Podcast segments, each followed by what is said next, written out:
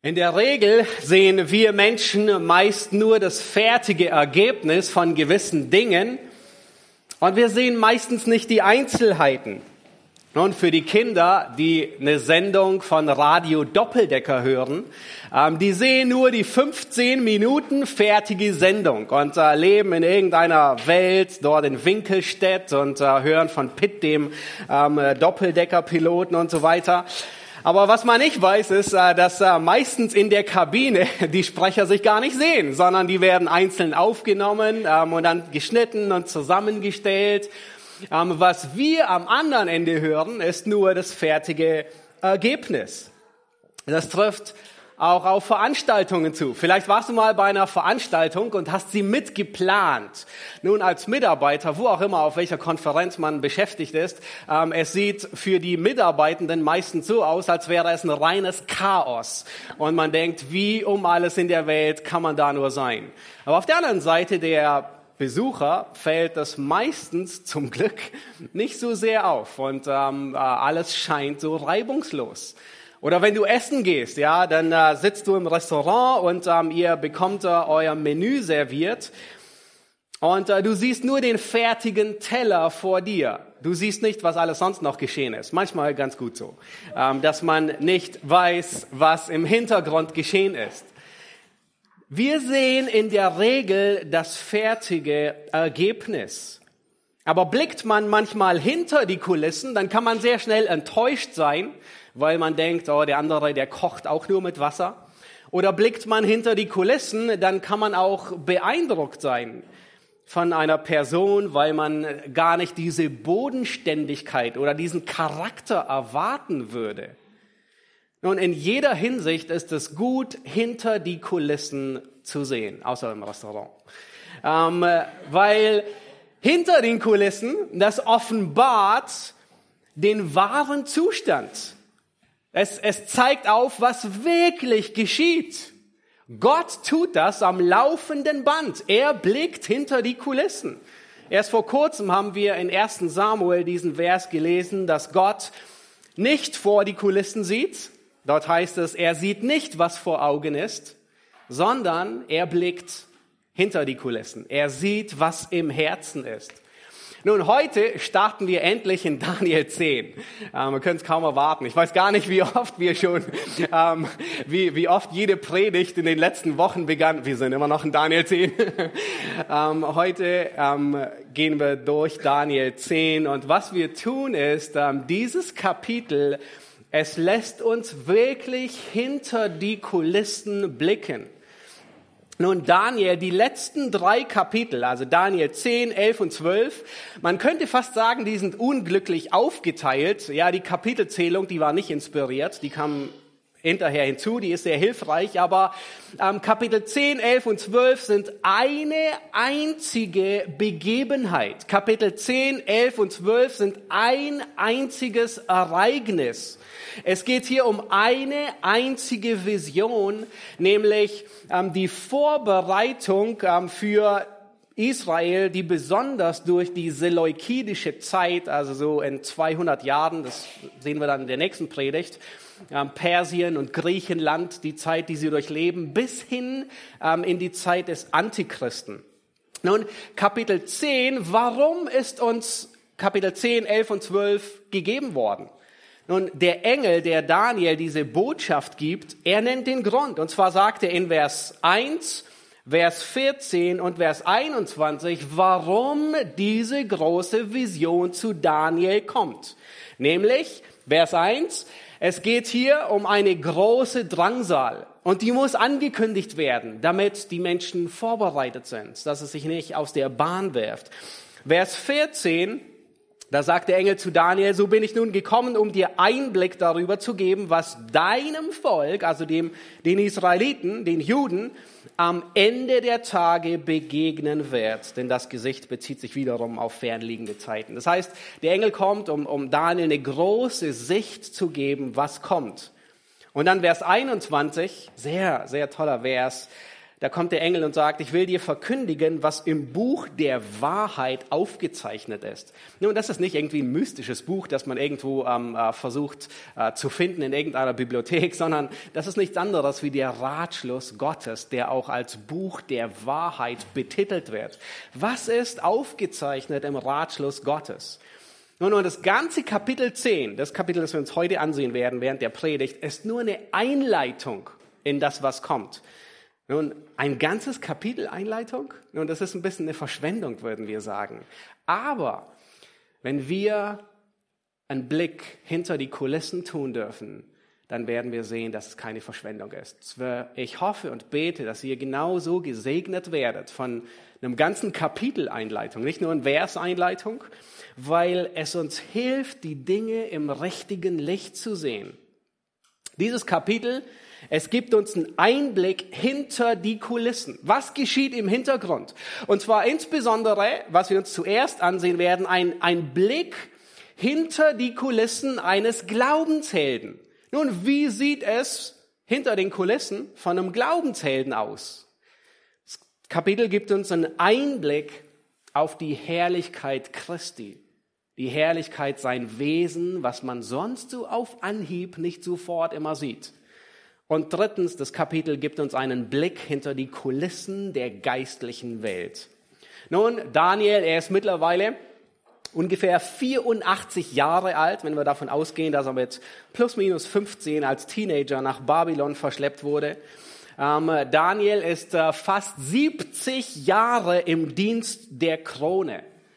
Er ist allen, zu, allen zuerst, ist er Gott treu.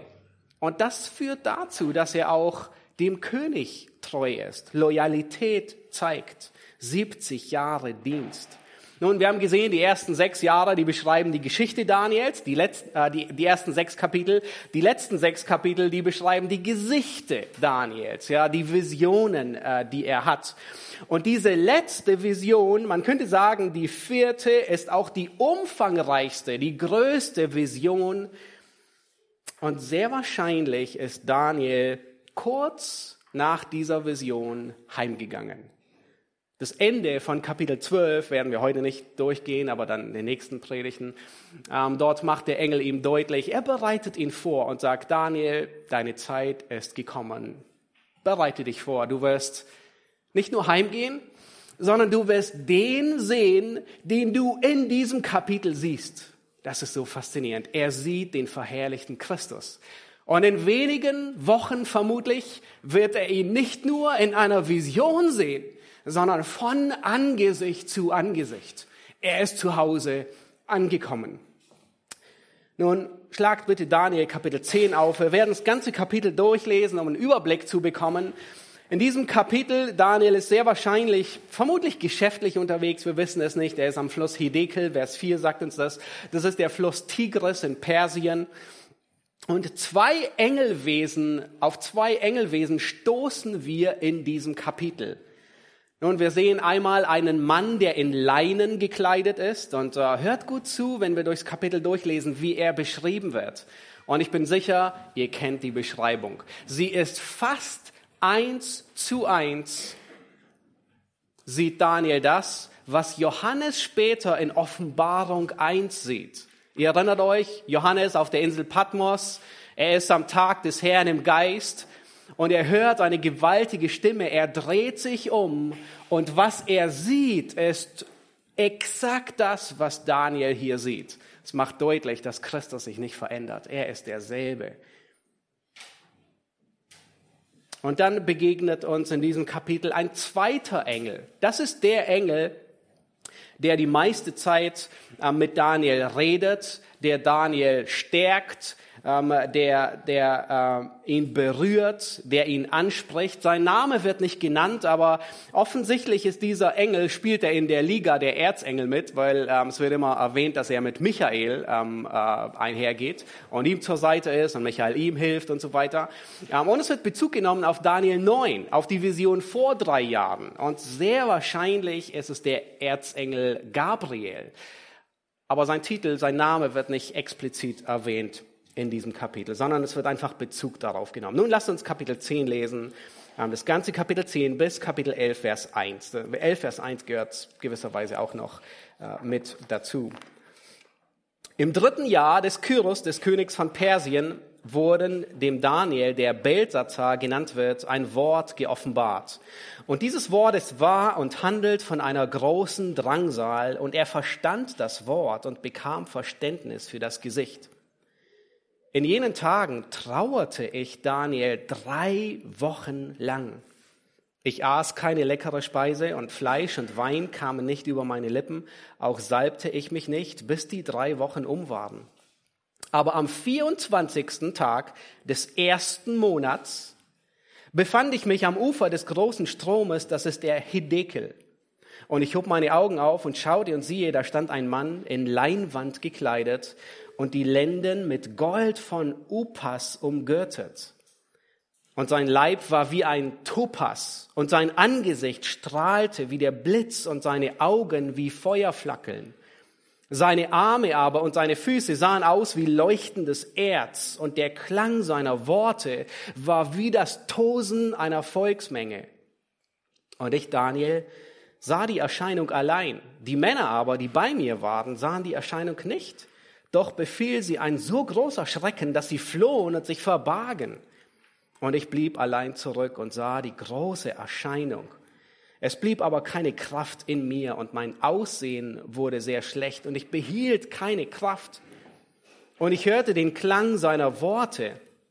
Als ich aber den Klang seiner Worte hörte, sank ich ohnmächtig auf mein Angesicht zur Erde nieder. Und siehe, eine Hand rührte mich an, so dass ich mich zitternd auf meine Knie und meine Hände stützen konnte. Und er sprach zu mir, Daniel, du viel geliebter Mann, Achte auf die Worte, die ich jetzt zu dir rede und nimm deine Stellung ein, denn jetzt bin ich zu dir gesandt. Und als er dieses Wort zu mir redete, stand ich zitternd auf. Da sprach er zu mir, fürchte dich nicht, Daniel, denn vom, vom ersten Tag an, da du dein Herz darauf gerichtet hast zu verstehen und dich vor deinem Gott zu demütigen, sind deine Worte erhört worden. Und ich bin gekommen um deiner Worte willen. Aber der Fürst des Königreichs Persien hat mir 21 Tage lang widerstanden. Und siehe, Michael, einer der vornehmsten Fürsten, ist mir zu Hilfe gekommen, so dass ich dort bei den Königen von Persien entbehrlich war.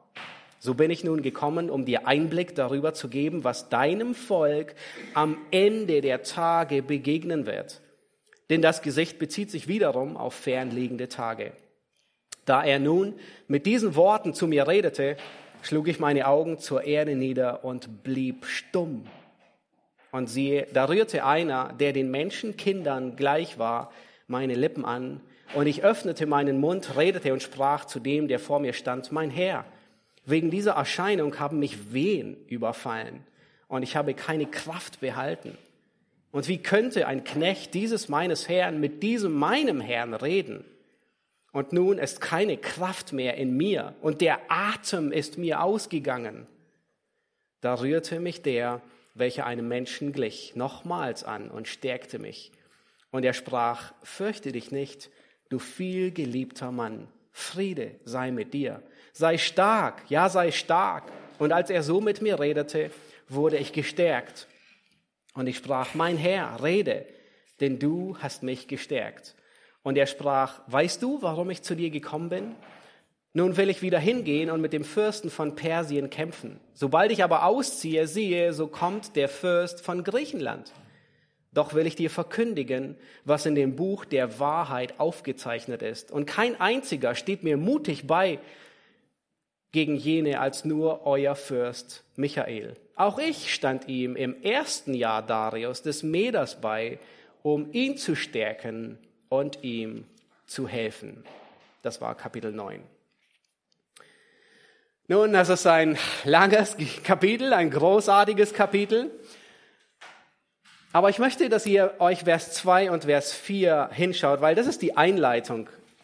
Dort heißt es in Vers 2, in jenen Tagen trauerte ich Daniel drei Wochen lang. Und dann heißt es am 24. des Monats. Daniel, er trauert und er isst drei ganze Wochen keine genüsslichen Speisen. Das heißt leckere Speisen, wahrscheinlich Kuchen, wir wissen es nicht, aber alles Gute so. Er, er entsagt sich, er hält sich zurück von Fleisch und von Wein.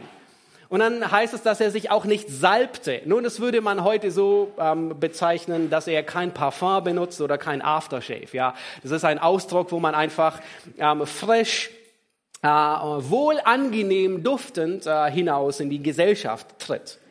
Nun, diese drei Wochen, die sind im ersten Monat. Was war im ersten Monat bei den Israeliten los? Am zehnten Tag. Da feierten sie in der Regel das Passafest. Nee, vom 14. bis zum 21. Und diese drei Wochen ist die Zeit, vor, während und nach dem Passa der Israeliten.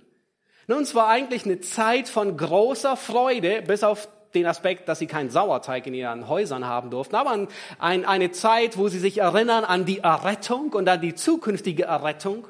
Es ist eine Zeit, an der sie sich erinnern an die Treue Gottes und die Fürsorge. Das ist eine fröhliche Zeit, eine Zeit, wo, wo gefeiert wird. Nun, und Daniel, er trauert. Warum trauert er? In, in einer Zeit, die eigentlich von Feiern gekennzeichnet ist. Das hebräische Wort, das beschreibt sogar nicht nur ein ganz normales Trauern, sondern ein richtig tiefes, tiefes Grämen und Trauern. So sehr wie Jakob damals trauerte um seinen Sohn Josef. Erinnert ihr euch, als, als ihm gesagt wurde, dass sein Sohn Josef zerrissen wurde? Nun, das ist dasselbe Wort. So tief hat er getrauert. So tief wie David getrauert hat, als ihm gesagt wurde, dein Sohn Absalom ist tot. Erinnert ihr euch? Er wollte nicht mal mehr herauskommen und seinen Helden Hallo sagen und sie begrüßen. Das ist so eine tiefe Trauer. Nun, was ist der Grund, dass Daniel so trauert? Ich meine, erst vor zwei Jahren hatte Kyros den Befehl gegeben, den Tempel wieder aufzubauen.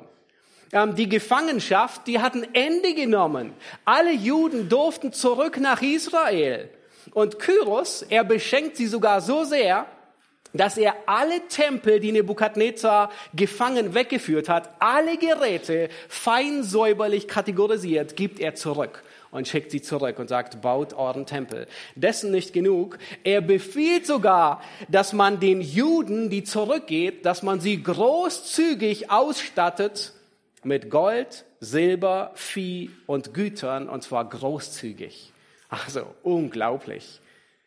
Nun, davon lesen wir in Esra 1 bis 3.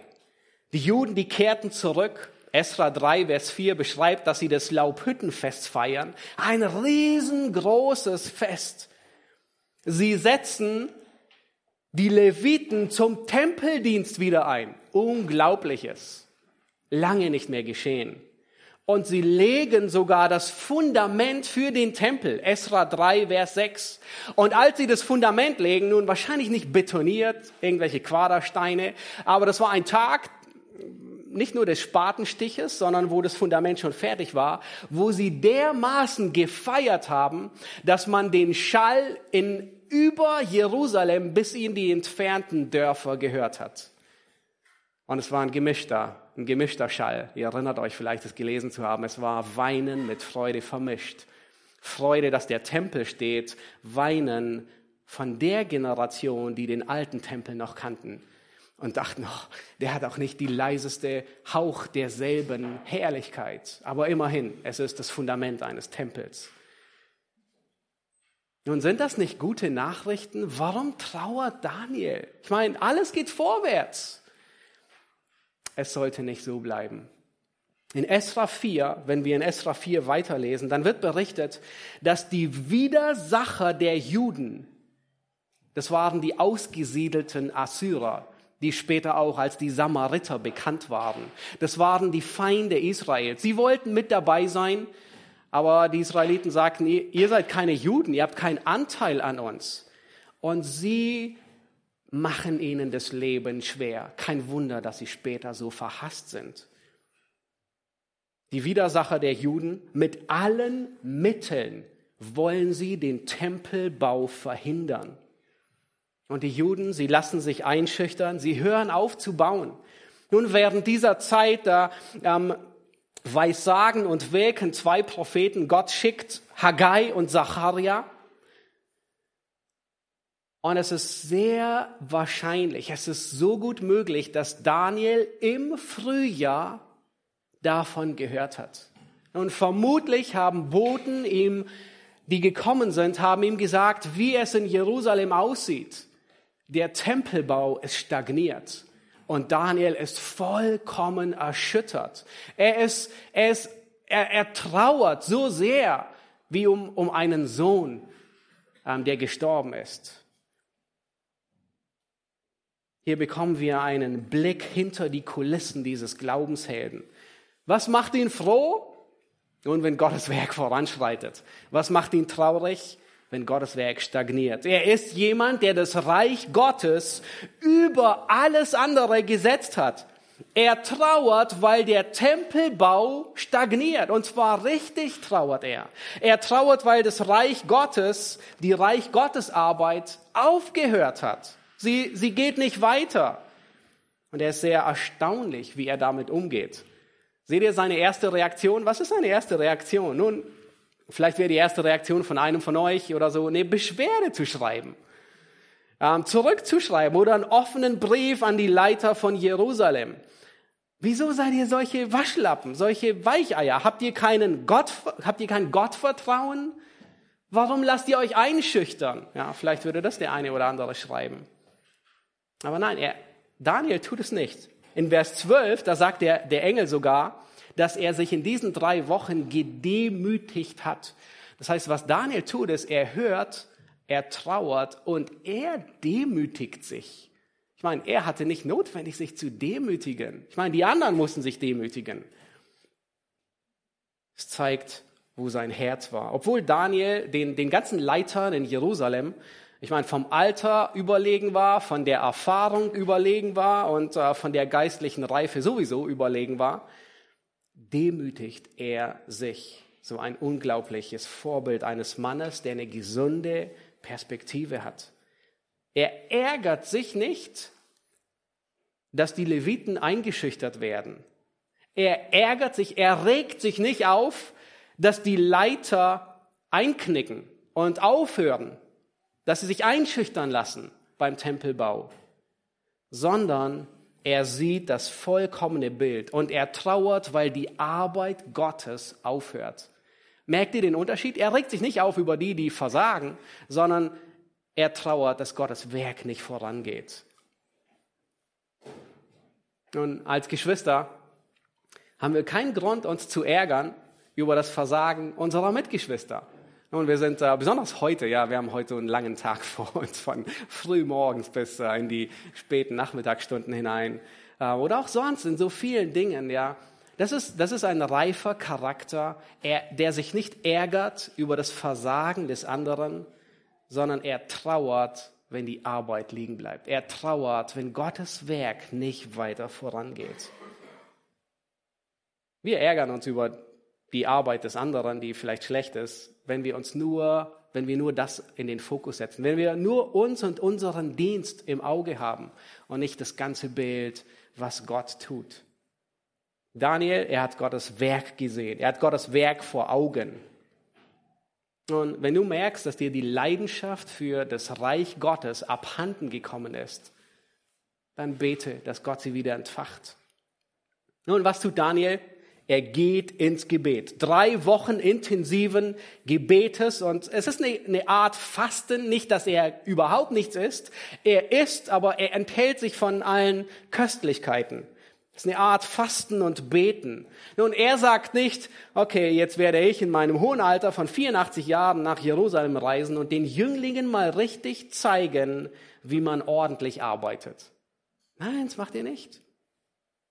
Wisst ihr, was unglaublich ist? Zwei Dinge. Erstens, Gott beantwortet das Gebet bereits am Tag eins. Das ist unglaublich. Aber die Antwort, die kommt nicht an Tag eins, sondern die Antwort, die kommt an Tag 21, drei Wochen später.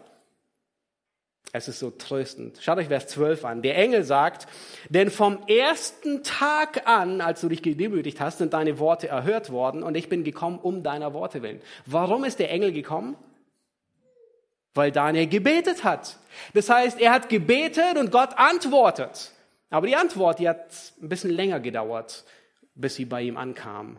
Nun, nicht weil Daniel schlecht gebetet hat, nicht, weil er falsch gebetet hat, nicht, weil er keinen Glauben hatte, sondern in diesem Fall war es anderer Natur. Die Antwort wurde verzögert, weil Dämonen den Engel aufgehalten haben. Die zwei Kapitel, die noch kommen, Kapitel Daniel 11 und 12, das ist Gottes Antwort auf Daniels Gebet.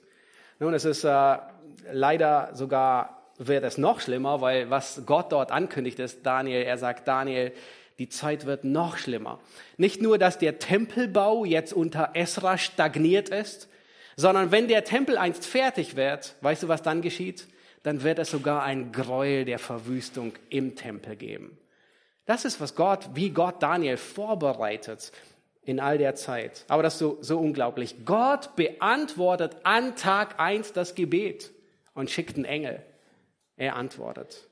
Du kannst zuversichtlich sein, dass Gott Gebet hört und erhört, auch wenn wir die Antwort nicht sofort sehen. Und das Zweite, was hier unglaublich ist, ist, Daniel, er ist physisch gar nicht in Jerusalem.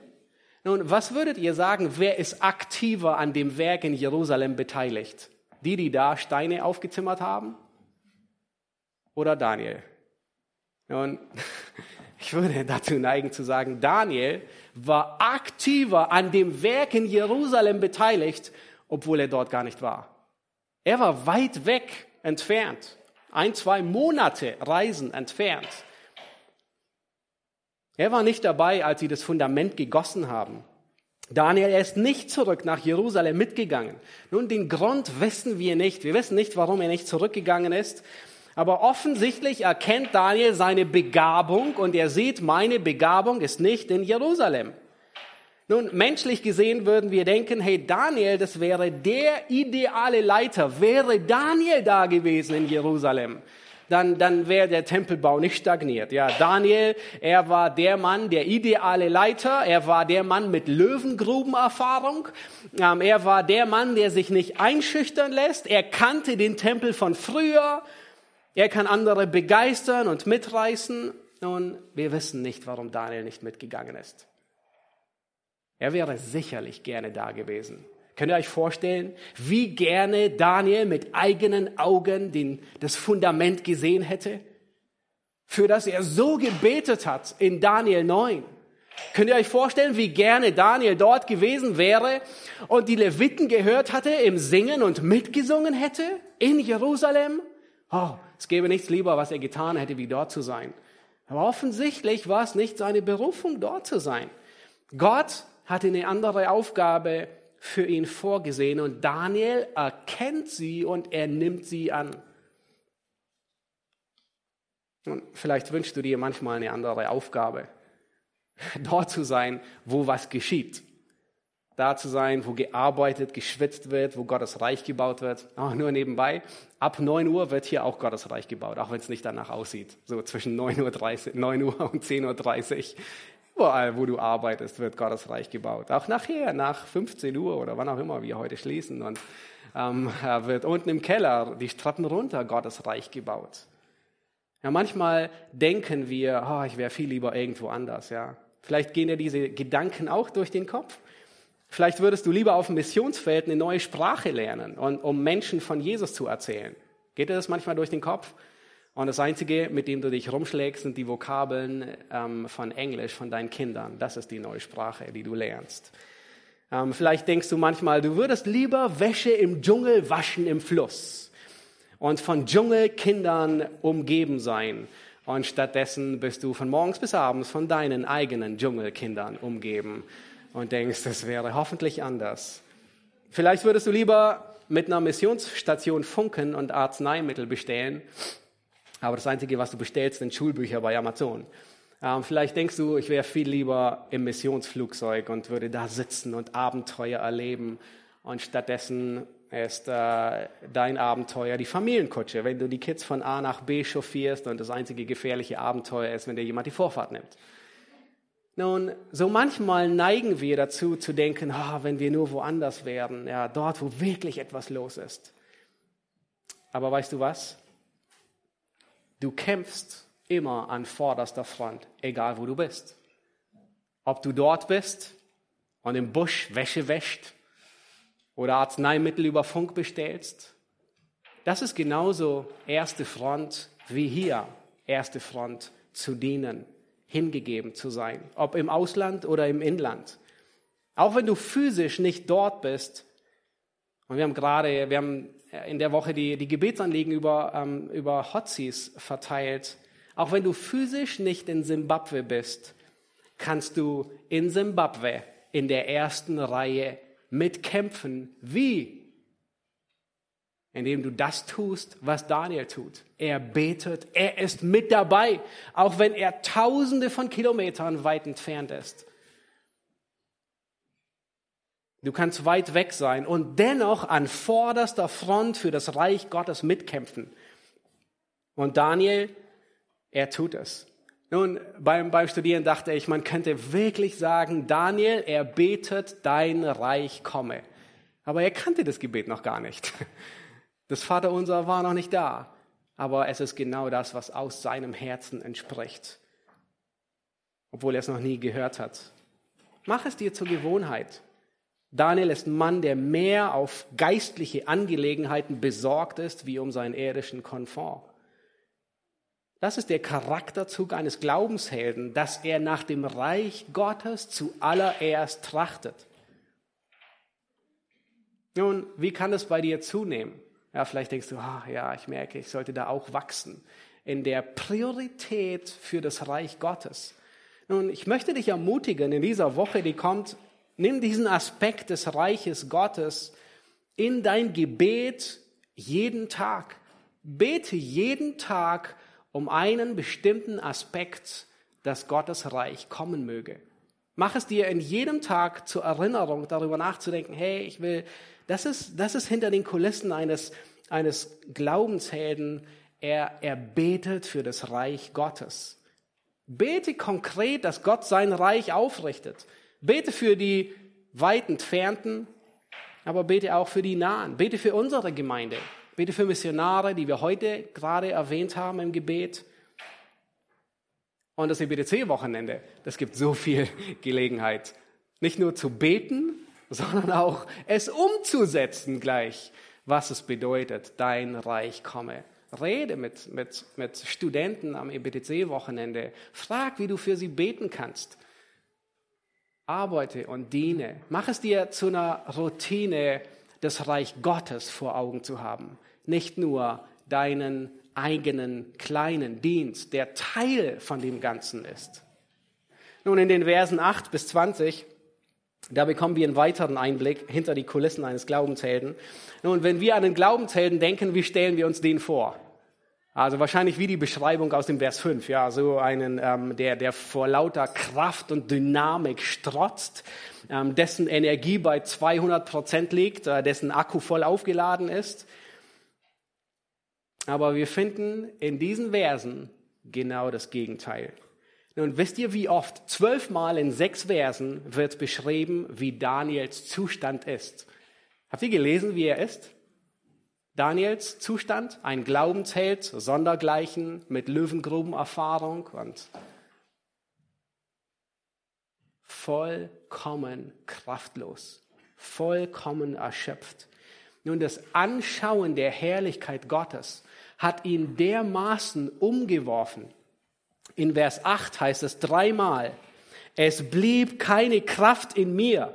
Mein Aussehen wurde schlecht. Ich behielt keine Kraft. Nun, das sind keine Corona-Symptome, von denen er äh, hier spricht, ähm, äh, die, man, die, die wir kennen. Nein, er, er, war, er war kraftlos. Vers 9, er ist so umgeworfen, dass er ohnmächtig ist. Nun, warst du schon mal ohnmächtig? Er, das ist wie die Herrlichkeit Gottes ihn umgeworfen hat. Vers 10.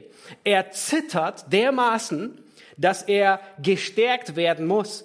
Er, er wird gestärkt und wisst ihr, was er tun kann? Er kann sich gerade mal auf seine Hände und auf seine Knie abstützen und mit seinem Kopf gerade so auf alle vier abstützen, um ein bisschen sich über der Erde zu halten. Vers 11, er zittert. Vers 15, ich blieb stumm. Vers 16, wen haben mich überfallen? Ich meine, dass ein Mann sowas sagt. Ähm, ich habe keine Kraft mehr. Vers 17, keine Kraft mehr ist in mir, der Atem ist mir ausgegangen. Und dann Vers 18 und 19 muss er noch einmal gestärkt werden, um überhaupt reden zu können. Nun, ist es nicht so, einen Helden stellen wir uns nicht so vor. Ein Helden, einen Glaubenshelden stellen wir uns nicht vor, dass er auf, auf allen Vieren beinahe schon am Boden liegt und sich kaum über Wasser halten kann. Aber wisst ihr, genau das gebraucht Gott. Genau das tut Gott. Man könnte fast den Eindruck gewinnen, wenn ein Diener Gottes nicht zu schwach ist, dann hilft Gott nach und schwächt ihn, dass er richtig schwach ist weil nur dann kann er ihn wirklich gebrauchen. Ein Helden stellen wir uns nicht so vor, wie wir Daniel hier vorfinden. Nun, Gott lässt Daniel schwach werden, damit er ihn stärkt. Vielleicht denkst du, dass du für Gott nicht wirksam bist, weil irgendwelche Krankheiten dich plagen, weil irgendetwas dich erdrückt, Vielleicht denkst du, du bist erst dann für Gott wirksam, wenn du dich so stark fühlst, dass du geistliche Bäume ausreißen könntest. Und das ist nicht wahr. Paulus, er macht dieselbe Erfahrung. Man könnte fast sagen, Paulus, er hatte einen chronischen Pfahl in seinem Fleisch, der ihn schwächte und wirklich schwächte. Und Gott muss ihm sagen in 2. Korinther 12, Vers 9, er sagt, meine Kraft wird in der Schwachheit vollkommen. Und dann darum will ich mich am liebsten viel mehr meiner Schwachheit rühmen, damit die Kraft des Christus bei mir wohne. Denn wenn ich schwach bin, dann bin ich stark. Und das ist hinter den Kulissen eines Glaubenshelden. Dinge, die wir nicht erwarten würden. Einen Daniel, der wirklich mit vollem Herzen sich nach, nach dem Reich Gottes sehnt und trauert, wenn die Arbeit Gottes liegen bleibt. Einen Daniel, der so schwach ist, dass er sich kaum auf den Beinen halten kann. Und wir gehen weiter. Ähm, als nächstes wollen wir einen anderen Blick hinter die Kulissen tun, nämlich einen Blick auf die Herrlichkeit Christi. Wir finden diesen weiteren Blick hinter den Kulissen in den Versen 5 bis 9.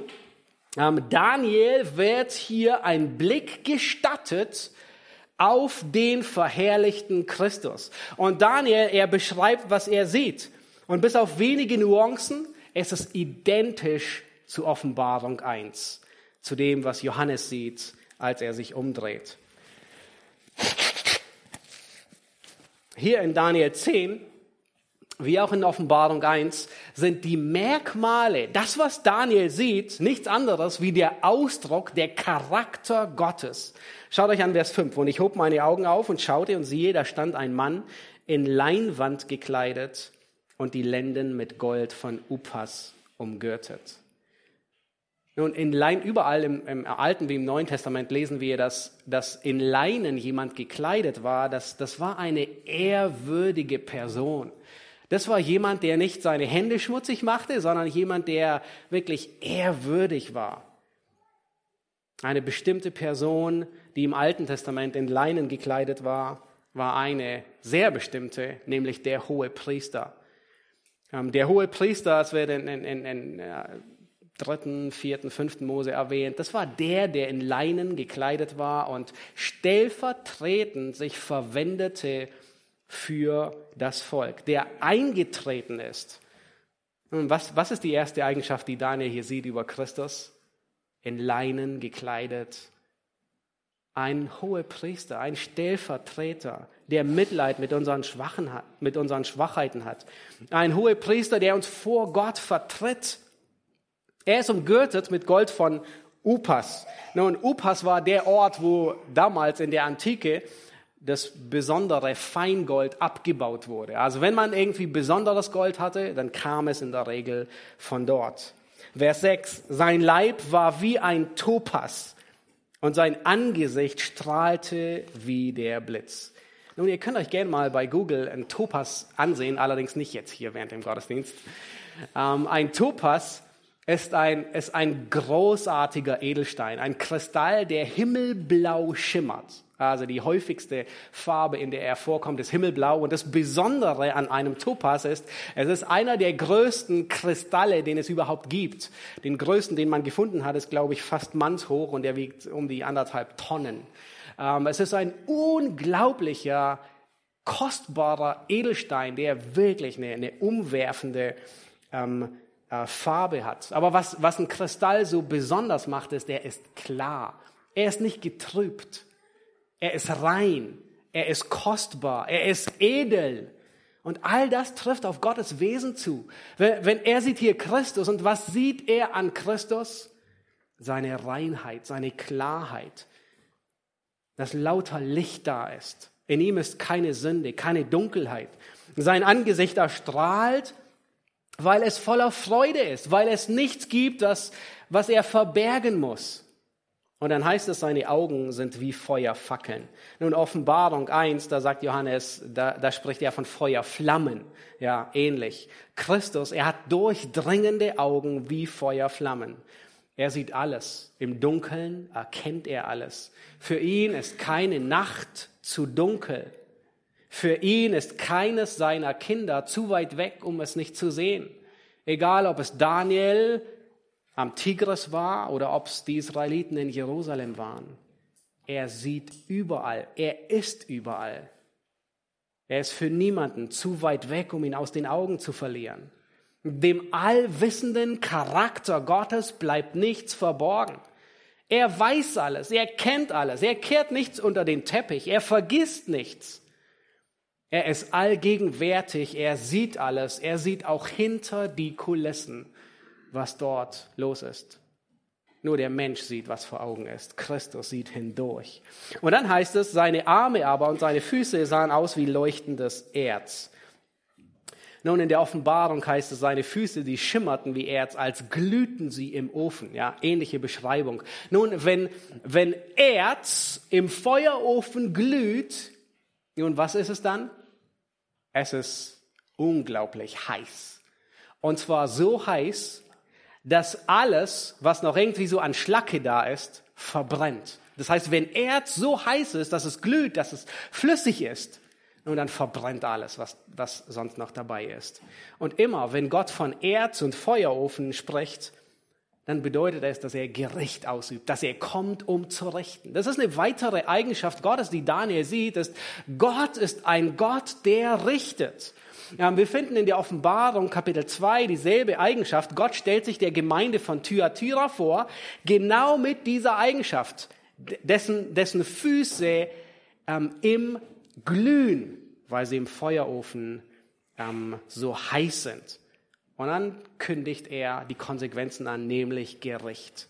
Und er sagt, ich werde jedem Einzelnen von euch verge ähm, vergelten nach seinen Werken. Das ist eine Eigenschaft Gottes, die Daniel hier sieht, der, der richtende Gott. Und dann die nächste Eigenschaft, die er, die er sieht, ist, und der Klang seiner Worte war wie das Tosen einer Volksmenge.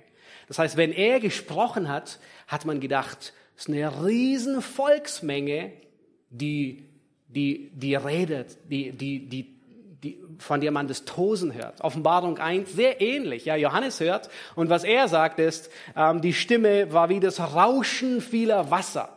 Ja, so wie als würdest du am Niagara stehen und das Einzige, was du hörst, ist nur Rauschen, Rauschen, Rauschen. Du hörst niemand sonst. Und das ist die Stimme Gottes. Wenn er spricht, dann muss alles andere verstummen. Das ist eine Eigenschaft Gottes. Sein Wort hat Autorität. Seine Stimme ist gewichtiger als alles andere. Wenn er spricht, muss alles verstummen. Und dann heißt es, dass nur Daniel diese Erscheinung gesehen hat in Vers 7. Hier sehen wir wieder ein Muster Gottes. Gott offenbart sich offensichtlich nur seinen Kindern. Äh, ihr erinnert euch, als äh, Paulus auf dem Weg nach Damaskus, ähm, als Christus ihm begegnet, da sieht auch nur er die Erscheinung. Alle anderen, sie hören, dass etwas geschieht, aber sie sehen nichts. Gott begegnet nur seinen Kindern. Und dann heißt es, ich blieb, Vers 8, ich blieb allein zurück und sah die große Erscheinung, es blieb keine Kraft in mir. Nun, wir würden uns alle wünschen, dass wir Christus sehen, nicht wahr? Würdest du dir wünschen, Christus zu sehen? Ich schon, ich habe es schon oft getan. Aber niemand von uns würde sich wünschen, dass wir danach uns so fühlen wie Daniel, oder? Dass wir vollkommen geplättet sind, am Boden erschüttert. Nun, es wird Realität, dass wir Christus sehen. Für Daniel war es wenige Wochen später der Fall, als er zu seinem Herrn, zu seinem Messias, den er gesehen hat, nach Hause gegangen ist. Das Tolle ist, die Erscheinung Christi ist dieselbe bei Daniel und bei Johannes, in Daniel 10 und in Offenbarung 1. Nun, die Frage, die sich stellt, ist, warum begegnet Christus Daniel an dieser Stelle? Wir wissen es nicht. Und der Text gibt auch keinen Grund zu der Annahme. Christus agiert nicht, ähm, wir wissen nicht warum. Aus dem Text wird nicht ausdrücklich Bezug darauf genommen.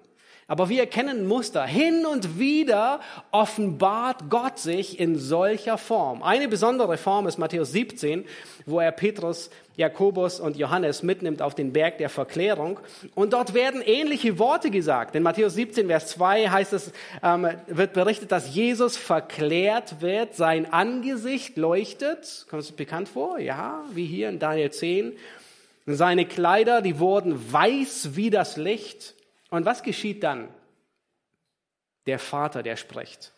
Und die Jünger, es ist das ähnliche Verhalten. Sie, sie sind wie tot, Petrus, Jakobus und Johannes. Und was sagt der Vater? Dies ist mein geliebter Sohn, an dem ich wohlgefallen habe. Auf ihn sollt ihr hören. Und Petrus, er nimmt viele Jahre später, als er seinen zweiten Petrusbrief schreibt, nimmt er darauf Bezug. Und er sagt, wir waren dort. Wir sind Augenzeugen. Eigentlich müsste er sagen Ohrenzeugen. Wir haben gehört und wir haben gesehen, dass er verändert wurde. Und dann sagt er, aber deswegen halten wir, in 2. Petrus 1, äh, Vers 19, so halten wir nun fest an dem völlig gewissen prophetischen Wort. Und ihr tut gut darauf zu achten, als auf ein Licht, das an einem dunklen Ort scheint, bis der Tag anbricht und der Morgenstern aufgeht in euren Herzen. Das heißt, offensichtlich, wenn Gott eine derartige Erscheinung plant, dann kommt etwas sehr Gewaltiges. Und es war bei Johannes in Offenbarung 1 ebenso der Fall. Er sieht diese gewaltige Erscheinung und das Ergebnis war, schreibe, was du gesehen hast, was war, was ist und was nach diesem geschehen wird und schicke es den sieben Gemeinden. Das ist die Offenbarung, die kommt. Nun, wir brauchen die Herrlichkeit Gottes, du und ich. Aber weißt du was? Wenn Gott erscheint, dann ist die Herrlichkeit Gottes beides. Nämlich sie ist niederschmetternd, weil er gerecht und heilig ist und richtend ist. Und gleichzeitig ist sie hoffnunggebend und rettend und tröstend. Und es wird hier so offensichtlich. Und Daniel sieht einen hohen Priester. Wir haben gerade vorhin in, äh, in einem der Lieder gesungen, mein höchstes Gut ist Christus, mein Erlöser. Es gibt nichts mehr, was Gott mir schenken kann. Und dann ging das Lied weiter und ähm, die zweite Strophe war es, glaube ich, wo es heißt, oder der Refrain, ich bin gewiss, besiegt bleibt meine Sünde, denn mein Herr steht ewig für mich ein. Das ist die Funktion eines hohen Priesters. Meine Sünde ist besiegt, der Schuldschein, der ist zerrissen, der ist vollkommen getilgt und ist bezahlt und Christus steht für mich ein. Was für ein große, was für ein großer Trost. Wenn Gottes Herrlichkeit da ist, ist sie immer beides. Sie ist niederschmetternd, weil er gerecht ist, aber sie ist gleichzeitig hoffnunggebend und aufbauend. Nun, wir wollen einen dritten, Blick hinter die Kulissen tun. Und in Daniel 10 sehen wir einen weiteren Blick hinter die Kulissen. Wir sehen hinter die Kulissen der geistlichen Welt. Ähm, schlag mit mir den Vers 13 nochmal auf. Und äh, dort begegnet der Engel Daniel und er sagt Folgendes. Aber der Fürst des Königreichs Persien hat mir 21 Tage lang widerstanden. Und siehe, Michael, einer der vornehmsten Fürsten, ist mir zu Hilfe gekommen, so dass ich dort bei den Königen von Persien entbehrlich war. Und hier tun wir einen dritten Blick hinter die Kulissen der geistlichen Welt. Und wie sah dieser Kampf aus zwischen den beiden Engeln, zwischen einem Engel und einem Dämon? Wir wissen es nicht. Aber auf jeden Fall waren es nicht nur Worte oder Zauberformeln, die sie sich so gegenseitig an den Kopf geschmissen haben und irgendetwas geredet haben. Ähm, wir wissen, dass äh, Jakob einmal mit einem Engel gekämpft hat und ähm, äh, es ging tatsächlich an die Materie, nämlich seine Hüfte trug, trug eine ziemlich schwere Verletzung davon. Also in irgendeiner Weise war es ein heftiger Kampf. Und offensichtlich macht dieser Vers auch deutlich, dass sowohl Engel wie Dämonen und damit auch der geistliche Kampf in unserer Dimension geschieht. Sie sind gebunden an Raum und Zeit. Sie können nicht einfach sich dematerialisieren und in einem und wegbeamen, sondern sie sind auch gebunden an Raum und Zeit. Drei Wochen wurde der Engel, vermutlich Gabriel, aufgehalten. Nun Frage, kann Gott nicht eingreifen? Hätte Gott nicht einfach ähm, den Widerstand brechen können? Oh, ohne Zweifel, augenblicklich. Aber offensichtlich agiert Gott nicht immer wie in 1. Mose 1, wo er spricht und es geschieht. Hier lässt er ähm, den Dingen seinen Lauf und er agiert nicht, er ergreift nicht aktiv ein. Jesus hat gelegentlich so gehandelt wie in 1. Mose 1. Er sprach und es geschah, wenn wir nur daran denken, ähm, wo er zu der, zu der zwölfjährigen Tochter sagt, stehe auf.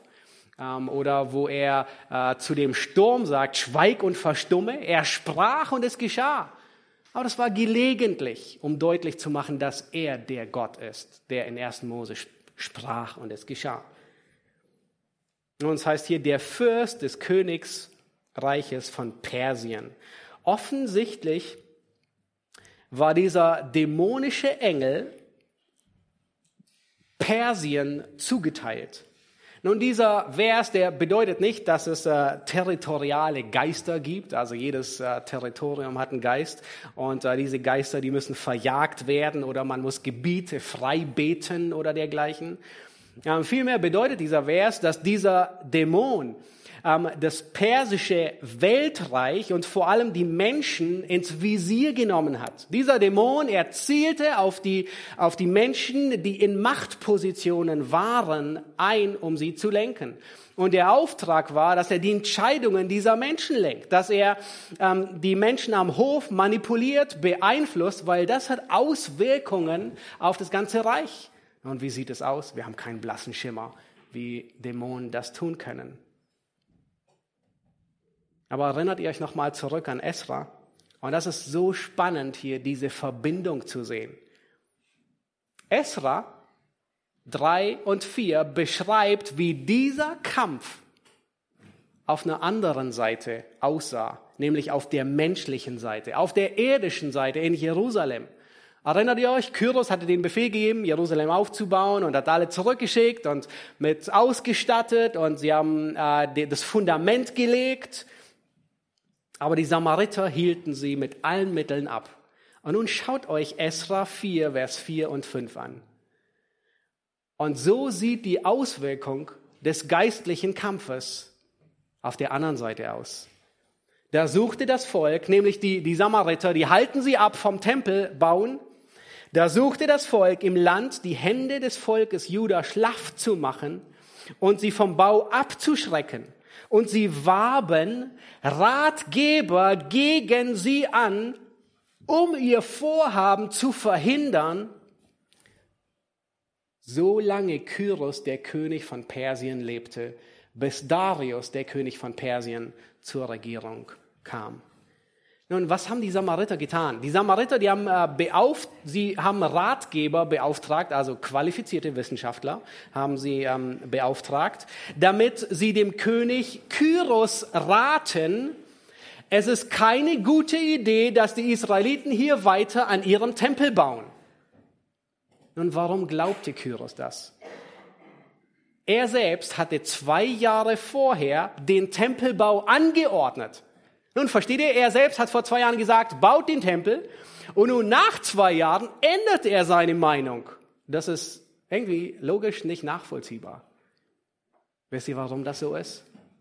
Wir haben es gerade in Daniel gelesen, weil ein geistlicher Kampf da war, weil ein Fürst des Königreiches Persien sich um Kyros kümmerte und ihm einredete. Es, ist ein, es sind die Auswirkungen hier von einem geistlichen Kampf, von denen wir nur aus Daniel 10 wissen, was hinter den Kulissen vor sich geht. Satan und seine Heeresmacht unternimmt alles, um den Tempelbau zu blockieren. Und wisst ihr, was Gott nicht tut? Nun, wollte Gott, dass der Tempelbau weitergeht? Absolut. Gott interveniert nicht. Das ist überraschend. Nun, Gott könnte eingreifen und der Dämon, der Kyros ins Ohr redet und sagt, das ist keine gute Idee, ist keine gute Idee, dass die Israeliten den Tempel weiterbauen, wissen nicht, was er ihm eingeredet hat. Offensichtlich hat er ihn gelenkt und manipuliert, dass er seinen Befehl widerrufen hat, nämlich den Tempel zu bauen. Nun, Gott hätte diesen Dämon in einem Nu beseitigen können. Gott hätte den Israeliten noch mehr Mut geben können. Was auch immer. Aber Gott interveniert nicht. Er könnte ihn in einem Nu besiegen.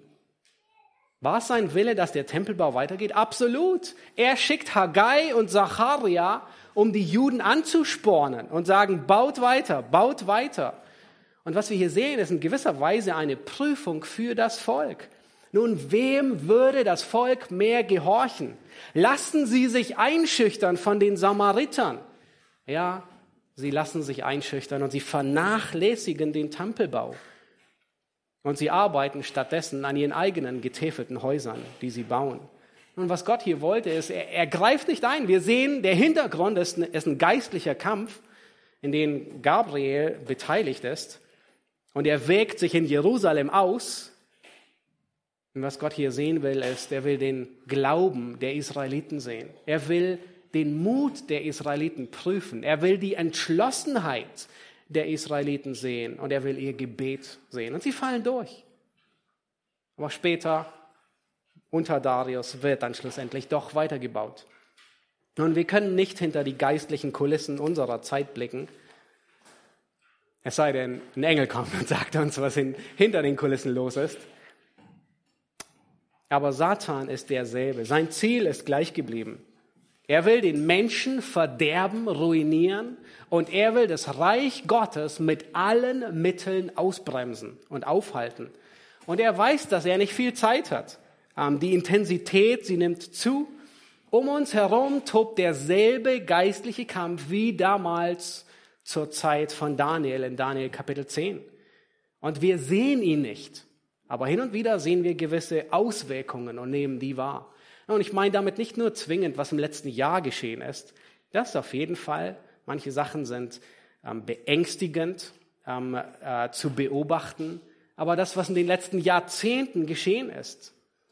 Und einige Dinge ist, dass, dass immer mehr global schon die Abtreibung als Menschenrecht angepriesen wird während gleichzeitig, was für eine Ironie, die Kükentötung verteufelt wird. Ich war erschrocken, auf einer Packung Ei zu lesen, wir töten keine Küken. Also was offensichtlich motivieren soll, die Eier zu kaufen und zu essen. Und gleichzeitig ist diese groteske Entfernung von all dem, was Gott gebietet der Frontalangriff in den letzten Jahrzehnten in unserer Gesellschaft besonders auf die Ehe, auf die Familie, auf Werte, auf Moral, auf Treue. Und all sind Auswirkungen dessen, dass ein geistlicher Kampf vor sich geht. Nun, wo liegt die Antwort? Wie hat Daniel diesen geistlichen Kampf durchlebt? Hat er sich gewappnet, stark gemacht ähm, gegen Dämonen? Nein, hat er nicht. Unsere Aufgabe ist es nicht, dass wir es gegen Dämonen aufnehmen. Das haben ein paar jüdische Beschwörer in Apostelgeschichte 19 versucht ähm, und sie sind übel zugerichtet worden. Epheser 6, Vers 14 bis 18 beschreibt, wie wie unser Kampf aussieht. Paulus sagt, ähm, wir, wir sind in einem geistlichen Kampf und er sagt, so zieht nun, so steht nun fest, eure Lenden umgürtet mit Wahrheit, angetan mit dem Brustpanzer der Gerechtigkeit und die Füße gestiefelt mit Bereitschaft zum Zeugnis für das Evangelium des Friedens. Vor allem ergreift den Schild des Glaubens, mit dem ihr alle vorigen Pfeile des Bösen auslöschen könnt. Und nehmt den Helm des Heils und das Schwert des Geistes, welches das Wort Gottes ist, indem ihr zu jeder Zeit betet mit allem Gebet und Flehen im Gebet, äh, im Geist. Man könnte fast meinen, all das sieht man bei Daniel zutreffen. Lasst uns hinter den Kulissen unseres eigenen Lebens arbeiten, wie Daniel dass wir das Reich Gottes über unsere Bequemlichkeit stellen, dass wir das Reich Gottes über irdische Errungenschaften setzen. Bete, mach dir zur Gewohnheit in der kommenden Woche, dein Reich komme. Und such einen Aspekt, wie es gezielt, wie du gezielt dafür beten kannst, für uns als Gemeinde, für andere, weit weg. Such eine Möglichkeit, nicht nur zu beten, sondern aktiv zu werden. Ob du weit weg bist oder vor Ort. Ob du dich stark fühlst und meinst, du könntest geistliche Bäume ausreißen oder ob du wie Daniel sagst, alle Kraft ist mir entschwunden. Lass dir, schau dir die Herrlichkeit Gottes an. Sie ist beides. Sie ist niederschmetternd und tröstend zugleich. Und auch wenn Gott heute nicht sofort interveniert, interveniert und auch wenn Gott nicht immer sofort dem Bösen Einhalt gebietet, Manchmal gestattet er dem Bösen, sich auszutoben, aber nicht für immer. Er setzt die Grenzen. Und wir wissen, wie es ausgehen wird. Satan wird gebunden und er wird für immer hinter Gitter kommen. Ich möchte mit einem Zitat schließen von Gleason Archer, der es sehr gut zusammenfasst, dass Gott manchmal tatsächlich abwartet und nicht eingreift. Er sagt Folgendes. Gott kann sich natürlich über den vereinten Widerstand der Höllenmächte hinwegsetzen, wenn er es will. Jederzeit. Aber er räumt den Dämonen gewisse begrenzte Befugnisse und Rebellion ein, ähnlich wie er sie dem Menschen zugesteht. In beiden Fällen lässt er die Ausübung des freien Willens gegen den Herrn des Himmels zu wenn er es für richtig hält. Aber wie Hiob 1, Vers 12 und 2, Vers 6 zeigen, darf die Bösartigkeit des Satans niemals über die von Gott gesetzte Grenze hinausgehen. Warum? Weil Gott nicht zulassen wird, dass der Gläubige über sein Vermögen hinaus geprüft wird. Was für eine große Hoffnung und Zuspruch. Selbst Satan und sein ganzes Dämonenheer sind an der Leine Gottes. Und Gott setzt die Grenzen und beendet sie. Amen. Lass uns aufstehen und ich möchte beten zum Schluss.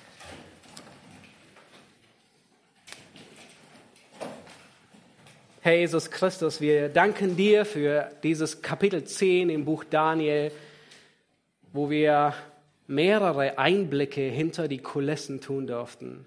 Herr, wir haben gesehen, wie es hinter, dem, hinter den Kulissen eines Glaubenshelden aussieht. Ein Mann, der hingegeben dein Reich baut und für dein Reich kämpft, der für dein Reich betet, dass du dein Reich aufrichtest. Herr, der dir dient, ob in Kraft oder in Schwachheit, ähm, der für dein Reich betet. Herr, wir haben einen Einblick getan ähm, hinter die Kulissen und haben gesehen und haben deine Herrlichkeit gesehen. Herr, wie du bist. Und wir haben es so notwendig, immer wieder in unserem Dienst, in unserem Leben erinnert zu werden, wer du bist.